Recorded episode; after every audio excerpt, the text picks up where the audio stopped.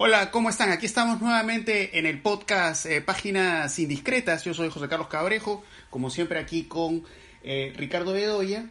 Y eh, bueno, queríamos conversar sobre las películas que hemos estado viendo en los últimos meses, a propósito justamente de otras cosas que hemos hablado en el podcast, en otras oportunidades, entre ellas el hecho de que no, podemos, no podemos ir al cine.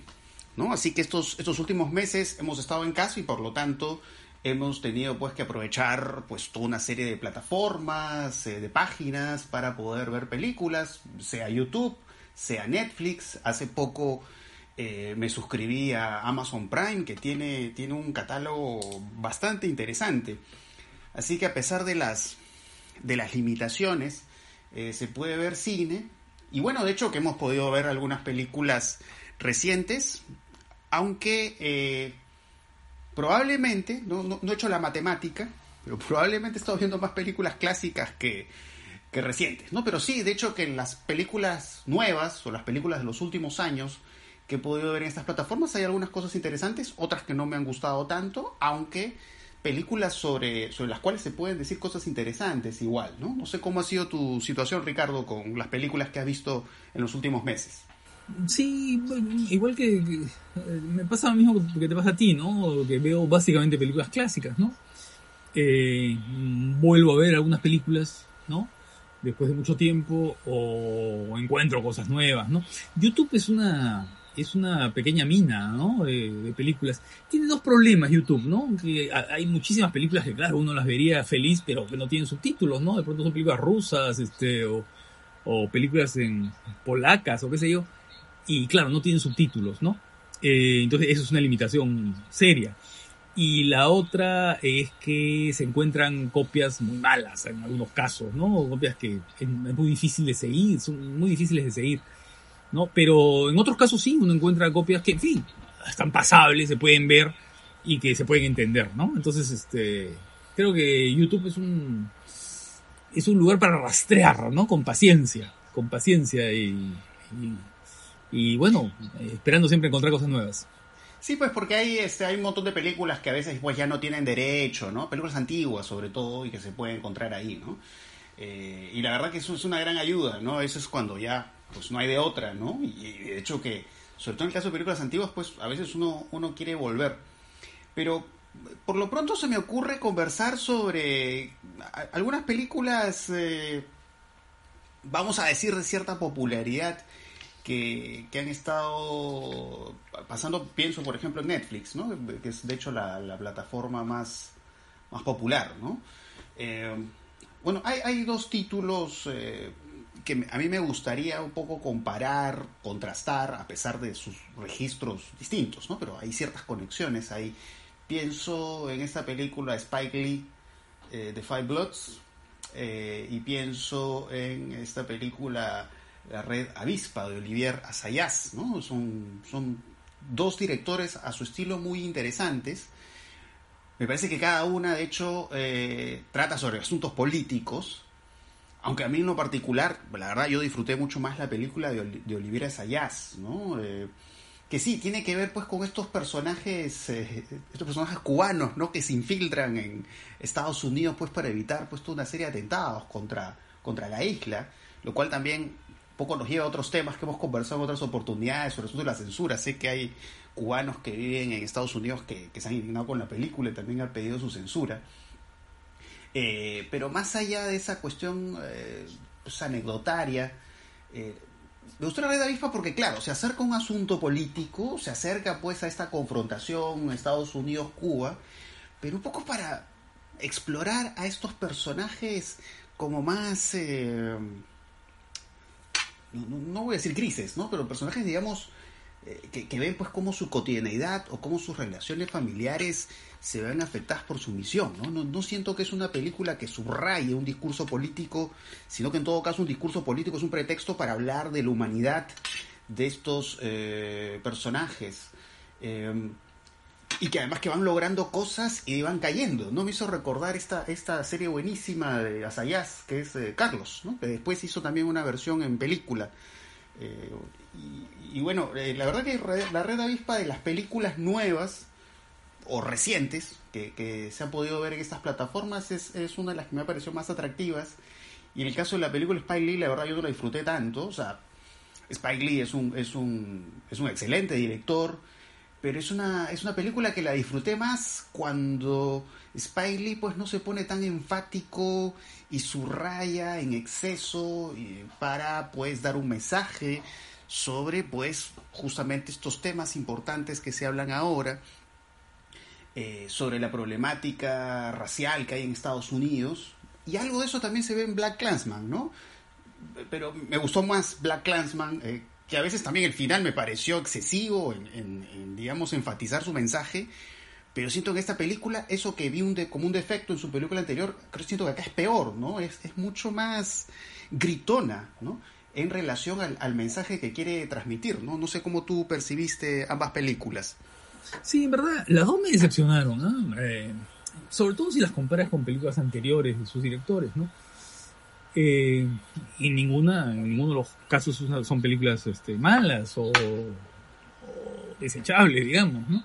Yo creo que la película de, de Olivera Sayas tiene un interés, pero más teórico, ¿no? Yo siento que es una película que tiene algunos buenos momentos, ¿no? Los momentos aéreos, los momentos de aviación, eh, tienen fuerza, ¿no? Los momentos de, tienen ese sentido, digamos, de, la acción que, le pone a Sayas. Pero creo que deja como sin desarrollar algunos asuntos que hubieran sido bien interesantes. Asayas conoce muy bien la obra de Hitchcock, ¿no? Yo creo que La sombra de Topaz, la película de Hitchcock, está ahí planeando todo el tiempo sobre la reta avispa. Pero a diferencia de, la película de Hitchcock, que es esta película donde eh, la relación entre estos grupos de personajes que, como tú dices, son más bien opacos, ¿no? Se van transformando en un juego de máscaras y de traiciones, ¿no? Aquí eso está, de alguna manera, como reservado solamente para un giro, para una voltereta de la acción, para un truco de guion, ¿no? Para una sorpresa que nos tiene reservada hacia la mitad de la película, ¿no? Eh, en cambio, la película de Hitchcock, eh, que también está vinculada con la situación de Cuba, ¿no? Ahí sí, todo el tiempo los personajes van creando redes, eh, ¿no? ¿Cierto? En las cuales el veneno, digamos, del, del, insecto, ¿no es cierto? Está siempre activo, está picando a los personajes, ¿no? Y entonces eso genera toda una tensión, ¿no? Pero aquí eso no lo siento, ¿no? Y otro asunto de, Asayas, eh, que también forma parte un poco de sus intereses y de su obra, es eh, esta idea de mundos interconectados, ¿no? Que en este caso, eh, como en Mabeb, como en, en, fin, en varias películas de Asayas, ¿no? Pero aquí, claro, solamente reducido al mundo entre Miami y, y La Habana, ¿no? este mundo de, la, mundo de Miami y La Habana, donde los personajes casi son intercambiables, ¿no? Donde unos pueden ser otros, ¿no? Eh, porque eh, tienen la doble... Son agentes y contragentes, ¿no es cierto? Hay las dos situaciones, pero no digo más porque si no spoileo la película. Eh, en el caso, en el caso de, de Spy sí, también siento eso que tú sientes, ¿no? Pero claro, eso ya forma parte un poco de la voluntad de Spike Lee, ¿no? De hacer que sus películas sean a veces casi sermones, ¿no? Pero, por otro lado, lo que sí me interesa en la película de Spike Lee es ese lado aventurero que tiene, ¿no? Es, es un poco eso esta, es lo mejor. Esta es la película. Claro, esta relectura del, del Tesoro de la Sierra Madre, ¿no?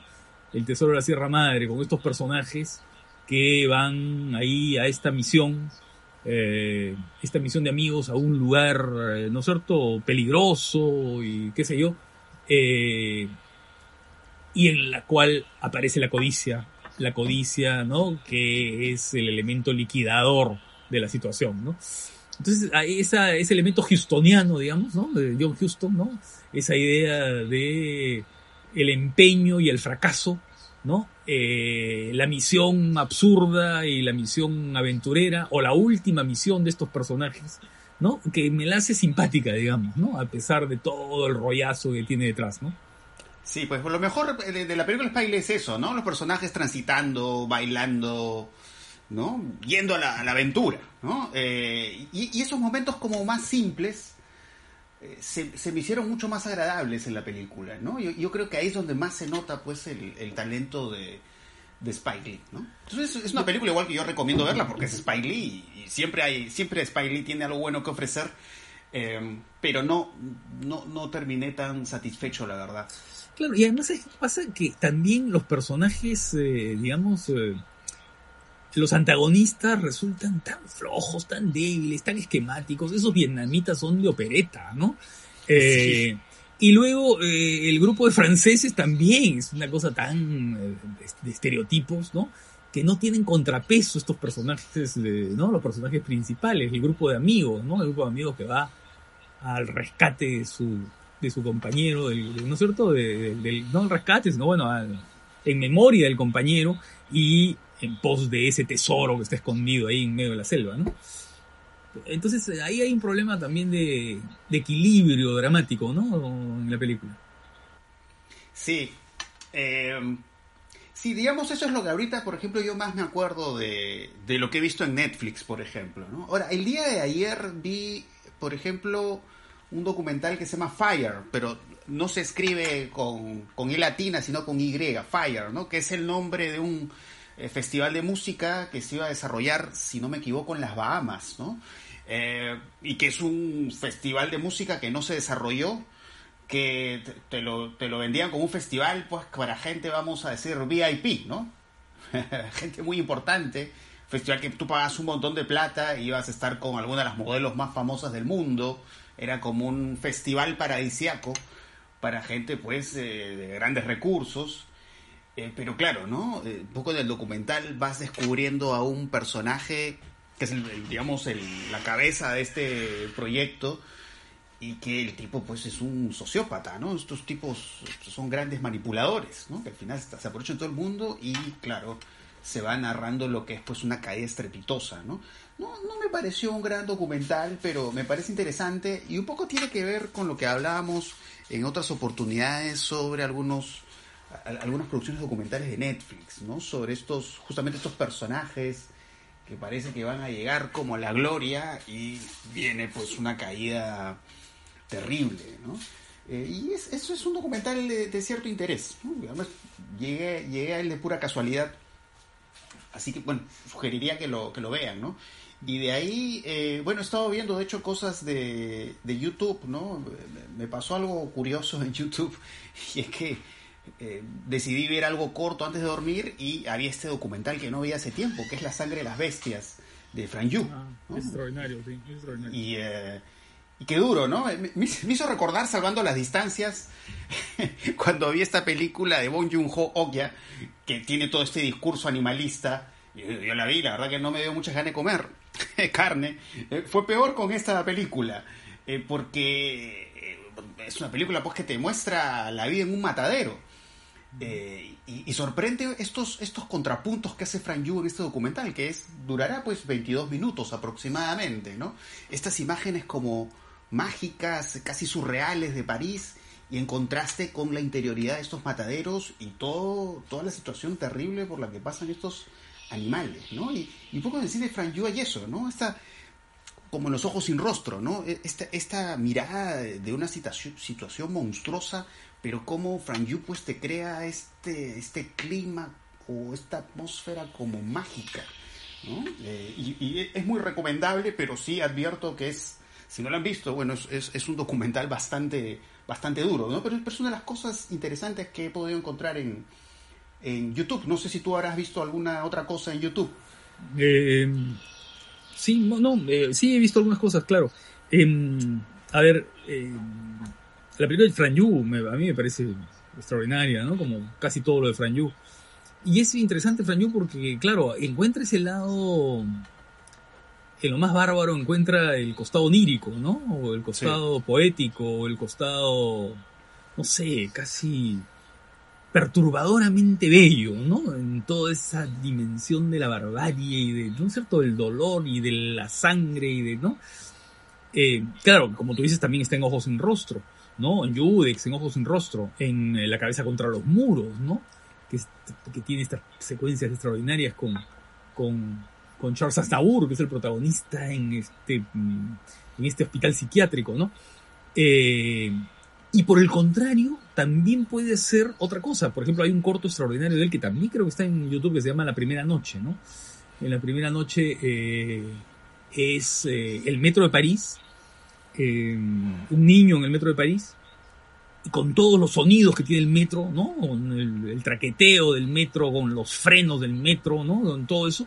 Y a partir de ese material bruto, realista, va construyendo una alucinación, eh, una entrada en otro nivel de realidad, una historia romántica, todo lo hace a partir de esta dimensión eh, tan material, ¿no es cierto?, del, de, digamos, del, del sótano, ¿no?, del, de, de, de, la parte, mmm, digamos, de, de, París mmm, menos glamorosa, digamos, ¿no?, menos parisina en su sentido más estereotípico, ¿no? Eso. Y luego yo quería hablar de una película que vi también en, en Netflix, ¿no? Que es Hecho en Casa, que es este conjunto de 17 cortometrajes realizados durante el confinamiento, ¿no? Y que están impulsados por uh, los Larraín, ¿no? Por Pablo Larraín, por, por, por, por, cineasta, el cineasta. Eh, y que es un que tiene el problema que tienen la mayoría de estas películas que se les llama antológicas o películas ómnibus, ¿no? O películas de episodios, ¿no? Que en realidad aquí están separados, ¿no? Pero que conforman un, todo, ¿no? Eh, ¿Y qué es la irregularidad? Pues, ¿no? Absoluta irregularidad, ¿no? Entonces por ahí te encuentras con una película muy interesante, un episodio muy interesante, un cortometraje muy interesante de David Mackenzie, el escocés, ¿no? Que lo que hace es mostrar eh, el rito de pasaje de su hija, ¿no? Va a la madurez, un adolescente, ¿no? Que va en la en el confinamiento va descubriendo el, crecer, digamos, ¿no? Y bien interesante la relación con un, con un niño. Eh, puedes encontrar eso, o puedes encontrar una película de Ana Lilia Mampou, eh, ¿no? La cineasta independiente americana que recorre Los Ángeles en bicicleta y lo hace mostrada con, eh, desde un dron, ¿no? Eh, entonces vamos descubriendo un perfil y una perspectiva de Los Ángeles absolutamente inédito, ¿no? Eh, vacío, la ciudad vacía, ¿no? Parece que fuera un domingo en la mañana o algo de eso, ¿no? Es simplemente el recorrido y una reflexión de ella sobre eh, cómo se pueden encontrar los lados inéditos de la mirada, ¿no? Que era un poco la, preocupación que tenía Wim Wenders en el inicio de su carrera, ¿no? Cuando él decía que lo que quería era encontrar esos lugares esos paisajes que no estuvieran convertidos en imágenes de marca, ¿no? Que no estuvieran mediatizados, ¿no? Y que había que ir a la búsqueda de todo eso. Es de alguna manera eso, pero en una ciudad, ¿no? En una ciudad eh, llena además de, no sé, pues espacios mediáticos como el Hollywood Boulevard o, en fin, eh, digamos, todas esas calles que, que, están asociadas con el imaginario de Hollywood, ¿no? Luego hay otros... Eh, otros episodios que son atractivos o raros o interesantes. Por ejemplo, el, el que, el que dirige eh, Kristen Stewart, ¿no? La actriz. Eh, que se filma, hace un autorretrato, ¿no? Es decir, pone su cara en primer plano durante 10 minutos, ¿no? Y con las expresiones de, no sé, de, del desconcierto, del aburrimiento, de, de, la desazón, digamos, ¿no? Ante la situación que está viviendo, que es la situación del encierro, la pandemia. Y solamente eso, ¿no? Y claro, y tú puedes verlo como un ejercicio de, ¿no es cierto? Un ejercicio de, de es un autorretrato, ¿no? Eh, pero lo puedes ver también como una especie de juego narcisista, ¿no? Pero también de, ¿sabes qué cosa? De la actriz que sabe de su propia imagen, de su propia fama, ¿no es cierto? Y de las expectativas que tienen eh, sobre ella, que se muestra en la era del selfie y en la era de eh, la auto, ¿no es cierto? De la intimidad convertida en espectáculo, ¿no? Como decía Paula Sibilia. Entonces, es bien interesante esa, eso que está ahí en ese episodio. Y luego hay un episodio también de La Raín, ¿no? Que es el más ficcional de todos. ¿Por qué? Porque tiene actores profesionales, están ahí, hay un diálogo a través de Zoom o de una de estas, uno de estos sistemas de, ¿no? De, de reunión a distancia. Pero que creo que cae en aquello que siempre cae la raíz, ¿no? Lo que encontramos en películas como El Club, lo que encontramos en, no sé, en Tony Manero, en, en, la mayoría de sus películas, ¿no? que es esta especie de crueldad con los personajes, ¿no? De pronto es un personaje que resulta un personaje que comienza a exponerse de un modo muy particular, que tiene cierta gracia, que tiene cierta... incluso que provoca eh, cierta... no sé, podemos mirarlo hasta con cierta compasión, ¿no? Pero luego hay un giro que prácticamente lo, lo descalifica, lo anula, ¿no? Eh, lo convierte en un miserable, digamos. Entonces, e, e, ese tipo de cosas que creo que la raíz, ¿no? Con esa mirada eh, que va encontrando la eyección hasta en lo, hasta en las piedras, ¿no es cierto? Eh, creo que ahí, este, cojea un poco, ¿no? Pero en fin, creo que es una película que puede verse muy irregular, muy irregular, más bien decepcionante, pero en fin, se puede ver. Sí, hablando, hablando de cortos, hay, hay un corto que a mí me, gustó mucho, que lo vi en YouTube. No, no es un corto exactamente reciente, porque sé que es un corto que se exhibió hace, hace algunos años en uno que otro lugar, que es este cortometraje de David Lynch, que se llama Fire Posar. Eh, y, bueno, es un corto bueno, ahí se ve pues todo el talento de David Lynch, ¿no? Son, son imágenes animadas en, en blanco y negro, eh, y, un poco recoge pues las obsesiones de David Lynch, ¿no? El asunto de la representación, por ejemplo, ¿no? Un corto que empieza con una suerte de escenario teatral y vemos unas criaturas que parecen salidas del fondo de nuestro inconsciente y a la vez este tono de pesadilla, ¿no? Imágenes que parecen inspiradas en, en esta obra el, grito de Munch, ¿no? Y a la vez todo este, todo este talento de Lynch para, para la música, ¿no? Es, es, un cineasta que, que, sabe usar muy bien la música para crearte pues este efecto como, como hipnótico, ¿no? Y, es, es, es, realmente Fire Posar es, es una de las cosas más, más valiosas que, que he podido, que he podido ver en, en los en los últimos meses, ¿no? Eh, y estaba pensando también en algunas cosas que he visto en, um, en este festival We Are One, ¿no? Que es el festival que se desarrolló en YouTube a partir de la alianza de varios festivales. Eh, hay dos títulos en, en, particular que a mí me gustaron muchísimo. Eh, uno es The Epic of Everest, es una película muda de los años, vamos a los años 20, ¿no? Es una película sobre, digamos, una misión, ¿no? Unos personajes que van al, al Monte Everest, ¿no? Que quieren llegar ahí a la, a, la, cúspide del Everest.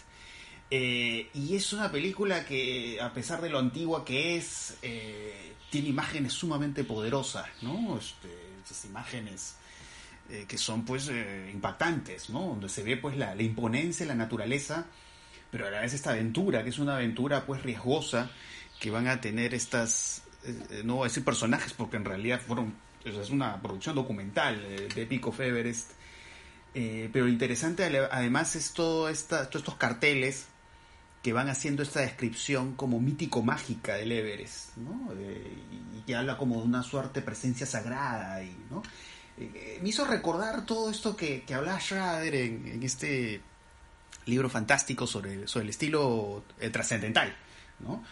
Me pareció prácticamente una película precursora ¿no? de, de esa estética, ¿no? esto de poco estos personajes que se relacionan con la naturaleza, pero sienten que en la naturaleza hay algo ahí oculto, que de alguna manera te conecta pues con, lo divino, ¿no? Y es como que tú ves el, documental y sientes eso, sientes eso, eh, y, me pareció pues un, título muy a destacar, ¿no? Eh, y también vi eh, en este festival esta película, pues se conoce por el título en inglés, pero es una película alemana, Ticket of, of No Return, ¿no? Eh, de esta cineasta que se llama, su nombre es Ulrike Oettinger, creo que es el, nombre, eh, que, es, que es una película, bueno, una película ya de hace varias décadas, pero que se siente tan fresca, ¿no? Eh, y, muy fresca en su retrato de lo femenino, porque es un... El personaje principal de esa película es como un personaje que desentona con su entorno, ¿no? digamos, viste unos trajes sumamente coloridos, y, tiene como un lado pantagruélico, ¿no? Porque es un personaje que no para de tomar y no para de comer. Entonces deambula, toma, come, aparecen personajes que la miran mal, pero es como que ella sigue su camino y es como un eterno tránsito, ¿no? Porque no es que hay, vamos a decir en sentido clásico, un conflicto en el personaje, sino que eh, es un personaje que ve las cosas eh, simple y llanamente como, como le da la regalada gana. ¿no? Entonces, eh, me, parece que es una película que dialoga muy bien ¿no? con, con, ciertas narrativas sobre lo femenino o sobre las derivas, ¿no? sobre los personajes pues, que simple y llanamente se desplazan, ¿no? van deambulando. Entonces, eh, me pareció también un título a destacar. No sé si de pronto en YouTube has visto otras cosas. No, yo quería comentar este, The Bass of Night, no sé si la viste tú. Sí la vi, sí la vi. No, eh, The está, en Night, que está en está Amazon. Prime. a, mí a, mí me pareció bien, bien, bien, bien interesante esa película. Eh, es una primera obra, ¿no? Es una primera película. Eh, y que, claro, apuesta un poco a la ciencia ficción, ¿no? Pero a la ciencia ficción particular, porque también hay un lado, si tú quieres, un poco siniestro y ominoso en todo, ¿no? Hay un miedo y además creo que está ambientada en tiempos de la Guerra Fría, ¿no? Eh, y, creo que esta película, eh, la verdad que mm, me parece eh, de lo más original. Yo sé y, que, entiendo algunas críticas que se le han hecho, ¿no? De que hay una especie de, no sé, como de, sé qué cosa de arrogancia en, en el estilo un poco vistoso que tiene, ¿no? Eh, hay unos travelings así que quieren deslumbrar. Esos planos secuencia, ¿no? Pero, que, contribuyen a crearte esta, esta idea de que hay algo más allá de, lo mundano o lo, cercano. Así El, el, movimiento de la cámara te hace sentir eso. Sí, es un movimiento de cámara larguísimos, ¿no? y con las escenas que se van prolongando, que se van prolongando, y los movimientos de la cámara que van recorriendo este pueblo vacío, porque todo el mundo está en el estadio viendo, ¿no es cierto?, un partido de básquet, ¿no? En, un coliseo, un, está viendo el partido de básquet. Y ellos, que son los dos comunicadores, digamos, ¿no? Porque los que comunican al pueblo, los que mantienen el contacto del pueblo, porque él trabaja en una radio y ella es eh, la telefonista del, lugar, ¿no? Eh, de pronto comienzan a a tener esa especie de contacto con una frecuencia sonora extraña, ¿no? Pero ¿sabes lo que más me interesa de la película?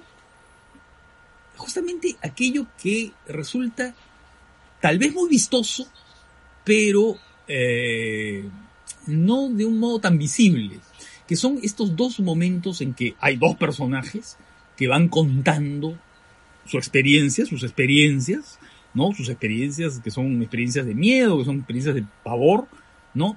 en, en largos encuadres fijos, ¿no?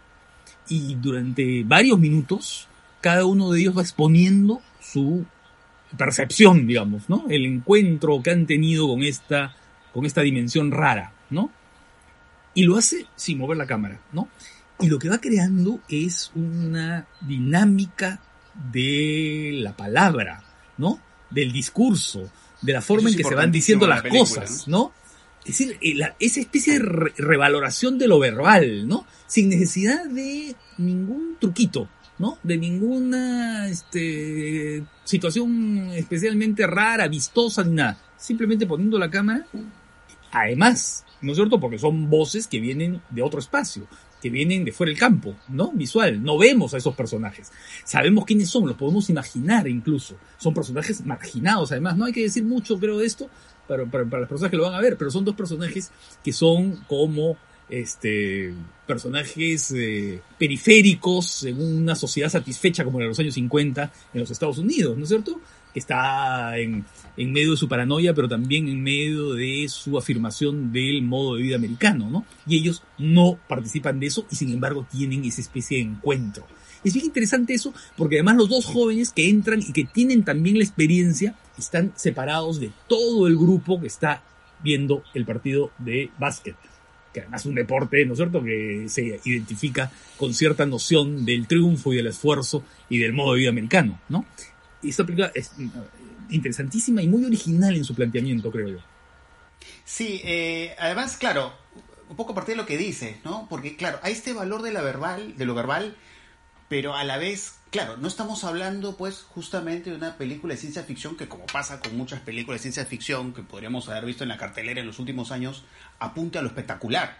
No, no, no, es, no es una película que apunte a grandes efectos especiales o a situaciones terribles, sino que justamente es este asunto de lo verbal, es este asunto de lo auditivo, lo que, entre otros, entre otros aspectos, sostiene la, película y, eso y ese es uno de los, de los principales atractivos, ¿no? Y un poco justamente también a, partir de esta estética, ¿no? Un poco recuerda estas series tipo La Dimensión Desconocida y ese tipo de cosas.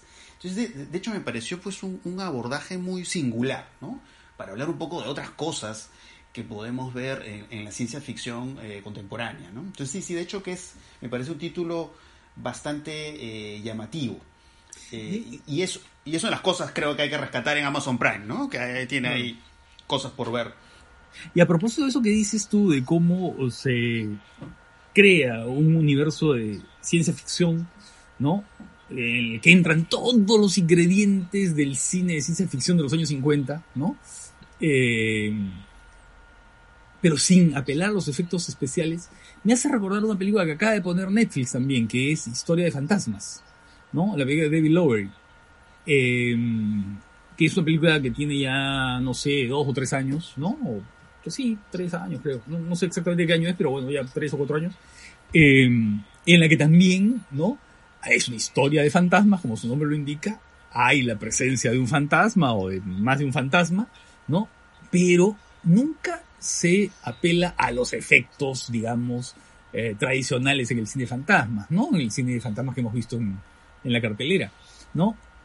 Y en la que tampoco hay eh, los eh, digamos, los eh, efectos narrativos, ¿no? De sorpresa o de, incluso de suspenso. Suspenso sí hay, pero, pero suspenso de otro tipo, ¿no? Es un suspenso interior más bien, ¿no?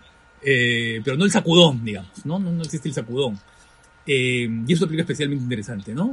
Porque es una película más que sobre el fantasma, es una película sobre el tiempo, ¿no? Sobre el tiempo, cómo eh, un fantasma vive el tiempo y cómo un ser vivo vive el tiempo y cómo pueden coexistir, ¿no es cierto? Pero son dos percepciones totalmente distintas, ¿no? Y el estilo de la película juega a eso, ¿no? Juega a esa dimensión del tiempo que pasa, ¿no?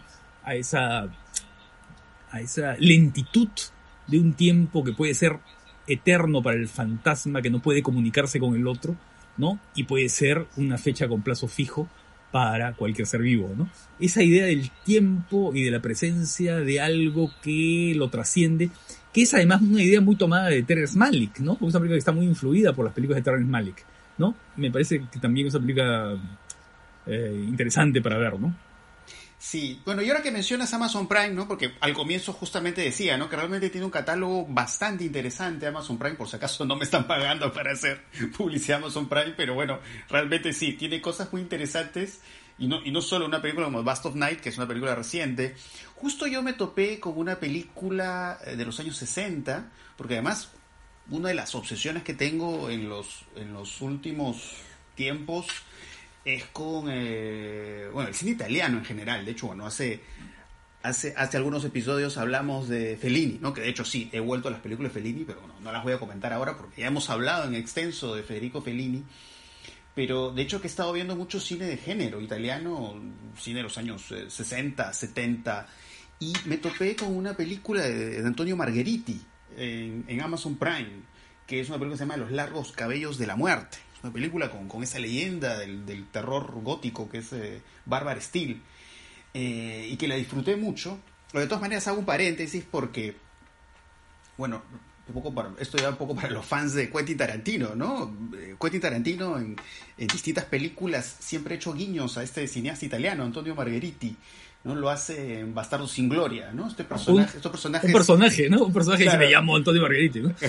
se hacen pasar por italianos y, está el personaje, el, nazi este que le pregunta, repite tu apellido, ¿no? Y dice, Margheriti, ¿no? Margheriti. Y, eh, y, bueno, y, eres una vez en Hollywood, nuevamente hace una referencia a Margheriti, ¿no? Es, como, siempre hay este homenaje a Margheriti por parte de Tarantino. Eh, y, esta película, eh, la, la, verdad la disfruté mucho, no solo por sus valores visuales, y sí, te crea pues un clima terrorífico, sino como que hay imágenes eh, en esta película que de ahí me han hecho recordar esto que ahora pues le llaman el folk horror, ¿no? El, horror o el terror rural, ¿no? Entonces no, voy a decir que imágenes porque si no eso sería un spoiler terrible, pero en, esta película, Los largos cabellos de la muerte, hay imágenes que, que casi parecen calcadas por The Wicker Man de Robin Hardy, o incluso una película reciente como Midsommar de Ari Aster, ¿no? O sea, hay conexiones ahí.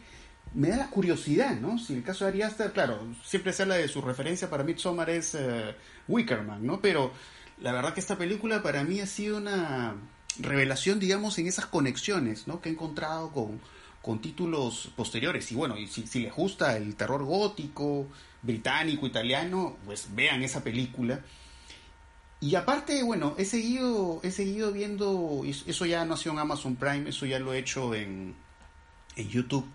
He estado viendo eh, películas de, de, este otro director italiano, Umberto Lenzi, ¿no? Que es, que es un director eh, que poco suele ser más conocido por estas, estas películas tipo Mondo, ¿no? Estas películas así de apariencia documental, de personajes que se sumergen en la selva y se ven pues unas imágenes sumamente violentas y truculentas. Pero bueno, tiene toda una serie de películas que él ha hecho en mayor o menor medida en las coordenadas del Yalo, ¿no? Unas son más Yalos que otras, ¿no? Estas películas que ha hecho entre los 60 y los 70, ¿no? Por ejemplo, vi esta película en la que dirigió a Carol Baker, ¿no? Esta actriz famosa de, de Baby Doll, ¿no? El clásico de, de Elia Kazan, ¿no? Que además es, es, un caso curioso el de Carol Baker, ¿no? Porque eh, me hizo recordar la situación que vio el personaje de Leonardo DiCaprio justamente en Érase una vez en Hollywood, ¿no? Que cuando ve sus oportunidades agotadas en Estados Unidos, va a Italia, que es justamente lo que pasa con Carol Baker, ¿no? No le va bien en Estados Unidos y va a hacer películas a Italia y entre estas películas hace algunas con Humberto Lenzi, ¿no? Vi una película que se llama Orgasmo. Eh, También hizo con Máximo de la Mano, da la mano, ¿no? Eh, así es. ¿Qué le hicieron a Solange? Así es, hace, hace, otras, hace otras películas. Eh, y bueno, me llamó la atención porque Orgasmo es una película que, un poco leyendo sobre la película vi que, que, en su época pues hubo críticas bastante duras, pero en realidad me parece un título bastante interesante eh, y un poco también cosas que he visto en otras películas de Humberto Lenzi como Espasmo, ¿no?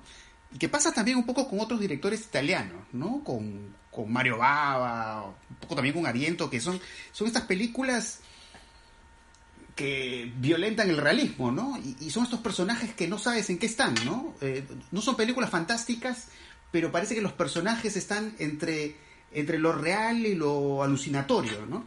Eh, y, bueno, y en Orgasmo, pues eh, Carol Baker interpreta a una millonaria y, tiene unas aventuras eh, con, un par de jóvenes, se supone son hermanos. Y, claro, y, se ve esta situación alucinatoria y la forma que usa el iris, el color, esta obsesión que al igual que Mario Baba tiene Humberto Lenzi con muñecas, que aparece en otra película que también vi en YouTube de él que se llama Espasmo. entonces, la verdad, explorando estas películas, eh, la verdad que, he encontrado, yo creo que el, mejor Humberto Lenzi, ¿no? Humberto Lenzi, fuera de los yalos y estos como thrillers eróticos, eh, claro, se le conoce a veces por otras películas, pero estas me parecen como súper eh, valiosas y un poco me hicieron recordar otras cosas también, un poco hablando de ya del cine contemporáneo, porque estas películas de Humberto Lenzi, claro, no son películas fantásticas, pero hay como una atmósfera gótica justamente, ¿no? Las, ventanas que se abren, eh, las puertas que eh, se abren así como lentamente, ¿no? Como, si hubiera una presencia fantasmal, cosa que no hay en estas películas. Eh, y, un poco me hizo recordar el tratamiento del sonido en una película como, como Él, ¿no? La película de Paul Verhoeven, ¿no? Me, me, acuerdo de esta escena en la que este, Isabel Huppert tiene esta situación tensa, sexual, con un tipo que se mete en su casa y las ventanas empiezan a abrirse violentamente eh, entonces me parecía que ahí esta película de Verhoeven estaba dialogando con, estos, estos thrillers eh, eróticos, ¿no? Que de pronto, claro, se está quizás hablando un poco más de estas películas, pero por mucho tiempo son películas pues que han sido marginadas o películas menospreciadas. Eh, y son películas que tienen un encanto, tienen una atmósfera, tienen un estilo, ¿no? Siendo películas pues que han sido populares y todo eso, ¿no? Esa es otra de las cosas curiosas que he estado viendo. Y bueno, y he visto otras cosas italianas, ¿no? mi, obsesión por ahora es bastante italiana, ¿no? Volví a ver esta película Gran Silencio de Sergio Corbucci, que es fantástica, ¿no? Le, hemos mencionado, creo, en otro podcast también. Em, que un poco eso nos lleva a Tarantino también, ¿no? El trabajo, la atención, estos momentos de silencio y que son como el preámbulo para, para el desastre, ¿no? Para la sorpresa, el preámbulo para lo inesperado. ¿no? Eh, e, es fantástica, Gran Silencio. Yo también he visto algunas de esas películas italianas en Yalo, ¿no? En estos tiempos. Eh, vi que le han hecho Solange, he visto una lagartija con piel de mujer, en fin.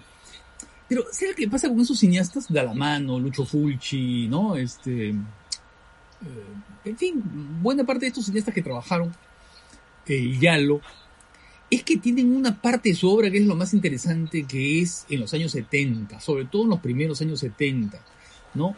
Porque claro, ¿qué cosa pasó ahí? Que creo que el, gran éxito que tuvo Dario Argento con eh, las primeras películas, ¿no? El pájaro de las plumas de cristal, El gato de las nueve colas, en fin, las primeras películas de Argento tuvieron un éxito universal, pues, ¿no? Y entonces, ¿qué pasó? Que el género empieza a ponerse de moda, ¿no? Y estos cineastas aprovechan de eso, tienen mayor presupuesto. Por ejemplo, algunas de estas películas eh, siendo producción italiana, están filmadas en otros lugares. Por ejemplo, Solange está en Inglaterra, ¿no es cierto? Eh, en, eh, la acción ocurre en Londres. Hay muchas de esas películas que empiezan a tener esas ambientaciones internacionales porque las ambiciones de la producción eran justamente esas, ¿no? Ser vistas en otros lugares y tener mucha popularidad, ¿no? Entonces esos cineastas ahí aprovechan eso, ¿no? Y como algunos de ellos tienen, eh, tienen una preocupación estilística, ¿no? Y eso tú lo notas, por ejemplo, en Lucho Fulci o lo notas en Dalamano, ¿no? la manera de encuadrar, la manera de, crear las acciones, ¿no? Y como todas son películas en las cuales hay como fantasías, ¿no?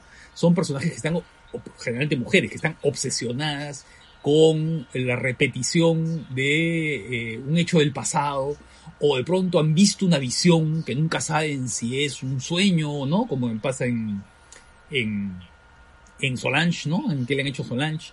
Eh, a mí me gustó mucho esa película, ¿eh? fantástica. Claro, o como pasa en el dulce cuerpo de Débora, ¿no? Eh, entonces, eso da pie para crear un helado eh, onírico muy fuerte en las películas, ¿no? Una incertidumbre onírica, ¿no? Que esa es en realidad la sustancia de la película, porque todo el resto es simplemente, la verdad es que es bien elemental y bien primitivo, que es que en el último momento sepas quién es el asesino, ¿no es cierto? O qué pasó en realidad. ¿no es cierto? Y descubrir que el asesino es el que menos pensabas, ¿no es cierto? Entonces, digamos que a mi nivel narrativo son películas muy primarias. Lo que interesa no es tanto eso, el final, ¿no es cierto? Sino lo que interesa es el transcurso. Y ese transcurso es justamente todo eso. Pero el problema de esos directores, el problema de esos directores es que caen un poco eh, después ya cuando acaba la onda, ya lo, ¿no? Cuando eso se comienza, ¿no? Y comienzan a aparecer otras ondas eh, sobre todo eh, esa especie de terror muy explícito, ¿no? El terror muy explícito, el gore ya así desatado. Ah, ya las películas ahí, algunas de ellas, por ejemplo, Lucho Fulci en sus últimas películas ya no son tan interesantes, creo yo, ¿no? Ya ahí pierde un poco esa, esa capacidad. Y eso creo que pasa con muchos de estos directores, ¿no? Que luego se vuelven muy obvios, ¿no? Y ya se dejan ganar por el efecto más grotesco, más, más, más evidente, ¿no? Claro, porque en el caso de Fulci, bueno, en el caso de Fulci yo disfruto sus películas de terror, unas más que otras, por supuesto, pero en realidad a veces no se habla tanto de los yalos, o sea, y, tú ves pues eh, un reptil con piel de mujer y, términos de estilo, y, es toda una experiencia sensorial, ¿no? Que además ahí volvemos a Morricone, que es lo que estábamos hablando la vez pasada, ¿no? O sea, ves esa película y escuchas la música de Morricone y, estas imágenes pues así como lisérgicas, alucinatorias y es toda una experiencia sensorial, eh, lo, que uno encuentra en estas películas, ¿no? Que me, ha pasado también, por supuesto, justo en, estos meses volví a ver esta película de, Sergio Martino, bueno, este clásico El Yalo, que es El extraño vicio de la señora Ward. Eh, que además, bueno, un poco leyendo la película, eh, en su época sé que fue una película muy exitosa, incluso hicieron como una copia en Turquía. Hicieron una copia en Turquía de esa película. Con Fenesh, sí. Y, y, claro, y hay esto que, claro, ¿no? Hay gente que se molesta con estas películas por los guiones, pero no importa en realidad, porque el asunto de los guiones o los temas es, es lo de menos. es toda la experiencia sensorial, la, toda la experiencia visual y, estos mundos que parecen mágicos, pero que en realidad no lo son, sino es como la puesta en escena te, te absorbe, ¿no? E, e, en este mundo y que no sabes exactamente qué, qué está pasando y además todo este tratamiento del, erotismo, ¿no? Eh, yo, yo, disfruto mucho las películas, disculpa que te interrumpa, en las películas de Martino, por ejemplo, este, este actor Iván Racimov, ¿no? Que aparece en, en los, todos los colores de oscuridad también, ¿no? Que es este villano, pues, con este lado sexual y esta risa burlona, ¿no? Y, siempre perturbando al personaje de la Fenesh, ¿no? En, ambas películas. Eh, es un mundo, ¿no? Lo Yalo. Y son muy graciosos los personajes que buscan darle la lectura racional a las cosas. Por ejemplo, son, eh, en todas estas películas siempre hay un psicoanalista o una psicoanalista y un agente de policía, un detective, el jefe de la policía. ¿no? Y ellos se esfuerzan en dar la explicación total, ¿no es cierto? Y tratar de interpretarlo todo, cuando eso es lo que menos importa. Lo que importa es justamente lo que no se puede interpretar, ¿no es cierto? Claro. Las alucinaciones y el juego, ¿no? Entre el sueño y la realidad. Yo creo que la descripción que has hecho es muy precisa, ¿no? Ahí está la sustancia, ¿no? en, la fotografía, en la música y, tienes que dejarte llevar nomás, ¿no? Que es un poco, a veces las críticas que hacen con otras películas, eh, digamos, vinculadas con el diálogo un poco en forma más indirecta, ¿no? Como, yo que sé, Suspiria de Dario Argento, que por cierto también está en Amazon Prime, eh, Suspiria. Eh, que, hay gente que le molesta el asunto de la verosimilitud, pero es obvio que no le interesa, ¿no? Que no le importa. Y es, es un claro ejemplo de este cine de género italiano, los años 70, que hay que dejarse llevar, ¿no? O sea, no hay que buscar explicaciones, no hay que buscar razones para lo que estás viendo, ¿no? Bueno, eso lo mismo se, se le criticaba a Hitchcock. A Hitchcock durante décadas se le criticaba, bueno, es un cineasta que tiene, ¿no es cierto?, una técnica, no sé, muy bien hecha, qué sé yo, pero es totalmente inverosímil. Y Hitchcock en el libro con Truffaut, en las entrevistas con Truffaut, se burla de eso, pues le dice, esos son los verosímiles, ¿no? Les llama los verosímiles. ¿no? Aquellos que buscan encontrar la explicación racional a todo, ¿no? Cuando la película justamente, las películas de se mueven por casualidades y por, por hechos que son, pues, justamente imposibles de, resumir en una explicación, ¿no? Y más bien cuando, eh, eh, lo, divertido es cuando, por ejemplo, eh, el final de Psicosis, cuando el psiquiatra sale, ¿no? A tratar de explicar la situación, la explica de un modo muy claro, muy racional, ¿no? Pero en realidad ¿no es cierto? Lo que no está viendo el psiquiatra es lo que en verdad es la película, ¿no es cierto? Que es este juego entre dos personajes que se están casi reflejándose en el espejo, ¿no? Eh, Marion y, Norman, ¿no? En que Marion está totalmente fascinada por el lado oscuro de Norman, ¿no? Pese a que parece ser que la película quiere castigar por haber robado 40 mil dólares y por, y, por, y, por, y por tener una relación con un hombre que todavía no está divorciado, ¿no? Pero en realidad ella está fascinada por el lado oscuro al que la va llevando Norman, ¿no? Claro, y, me parece muy importante la mención que haces a Hitchcock, porque, o sea, para empezar, Hitchcock, o sea, en estos cineastas que estamos hablando, estos cineastas italianos, la influencia de Hitchcock me parece fundamental, pero me parece fundamental, entre otras razones, porque justamente cuando vemos, por ejemplo, una película como Vértigo, que no es una película fantástica, pero te crea una experiencia fantástica. ¿no? Y obviamente también podríamos decir, oye, pero esto que me están contando en Vértigo sería imposible que ocurra, ¿no? Pero eso no importa, ¿no?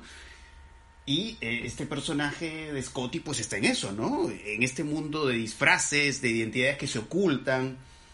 Y como, por ejemplo, en la famosa escena de, de Vértigo, cuando aparece Judy vestida como Madeleine, ¿no? Y ves esta imagen como nebulosa, fantasmal entonces ahí vemos que no importa si las coordenadas realmente de la película son fantásticas, sino es el tratamiento, ¿no? El tratamiento fantástico y creo que eso me parece muy importante para explicar muchas de las características de, estos diálogos, ¿no? Estas, de estas películas tan, tan, tan interesantes que se hicieron en los 60 y en los 70. Sí, pues. Bueno, y en fin, ya hay otras películas que se pueden encontrar ahí. Sí, todo se online, ¿no es cierto?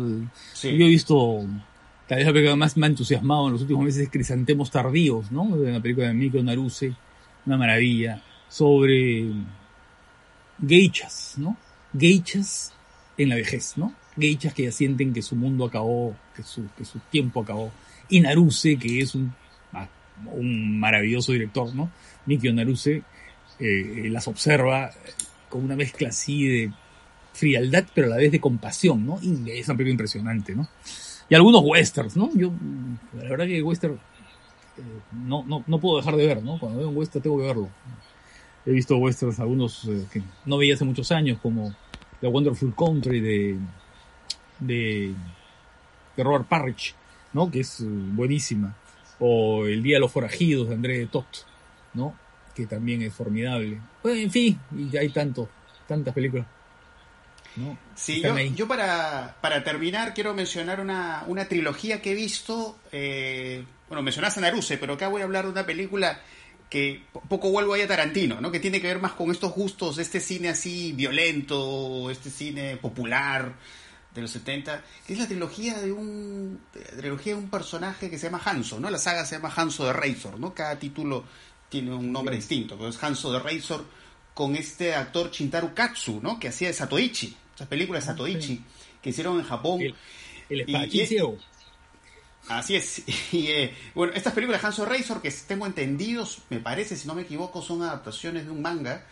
Eh, claro, es un poco la misma experiencia que uno, tiene cuando ve películas como Lady Snowblood, ¿no? Es un poco encontrar los orígenes del estilo Tarantino en estas películas, estas películas de hace varias décadas que tienen pues esta, esta violencia tan singular y estos personajes excéntricos, ¿no? Porque en esta trilogía de Hanso de Razor que es, claro, es un tipo que impone justicia de maneras muy peculiares, pero que a la vez tiene un lado masoquista, la forma en que él busca generar su dolor, que no lo voy a describir, véanlo.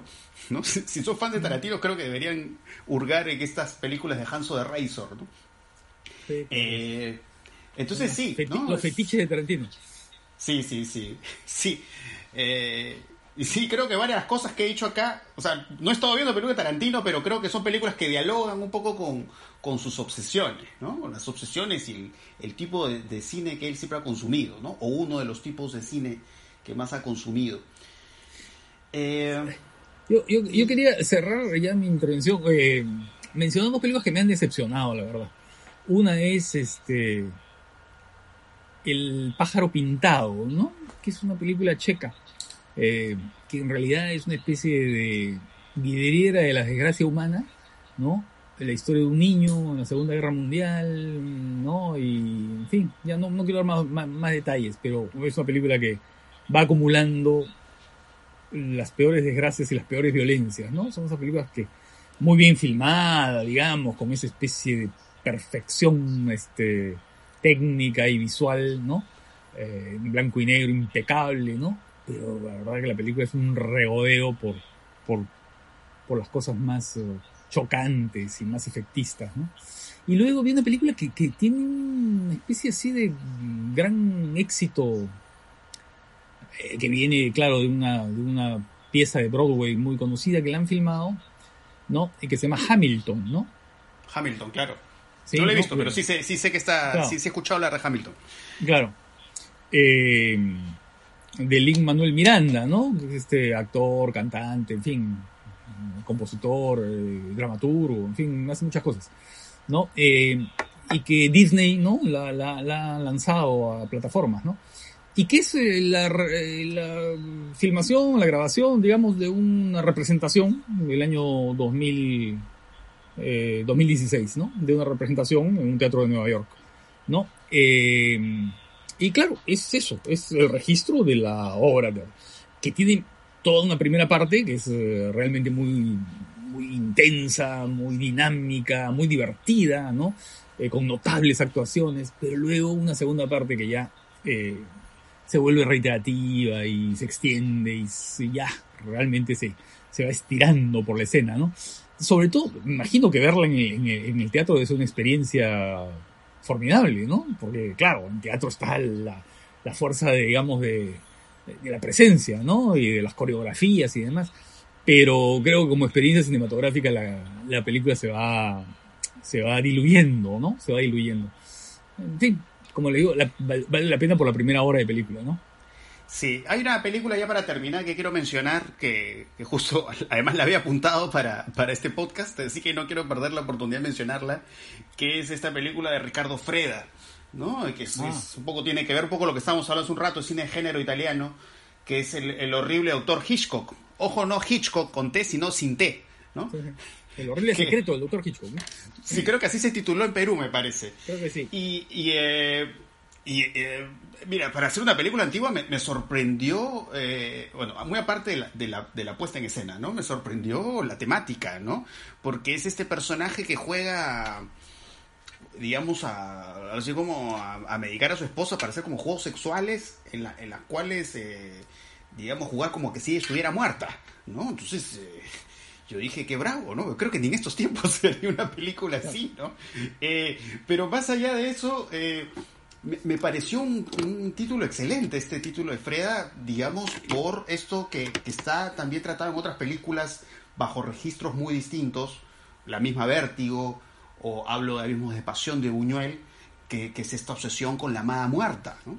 y que, cumple borrascosas, pues, ¿no? Claro, y que Freda pues lo trata pues con, todo un clima fantasmagórico impresionante, ¿no? Pero no solo eso, sino la obsesión, ¿no? La obsesión con la amada muerta y a la vez un poco también volvemos a Hitchcock con las referencias a Rebeca, ¿no? Porque él, el personaje tiene una pareja, pero que le hace recordar, ¿no? A, la, a la amada muerta, ¿no? y se crea ahí pues un todo un caso ahí de como dirían los surrealistas de amor fu de amor loco eh, así que es, un título bien curioso que está en YouTube así que si tienen la oportunidad de verlo véanlo no que es que la verdad disfruté bastante esta película me parece una historia de amor así totalmente lejana de lo de lo convencional así que bueno creo que ya con eso terminamos. Sí, sí, pero está largo, ¿ah? Está largo. sí. pero, bueno, hemos hablado yo creo de varias películas. Felizmente que hemos hablado más de películas que nos han gustado que no nos han gustado.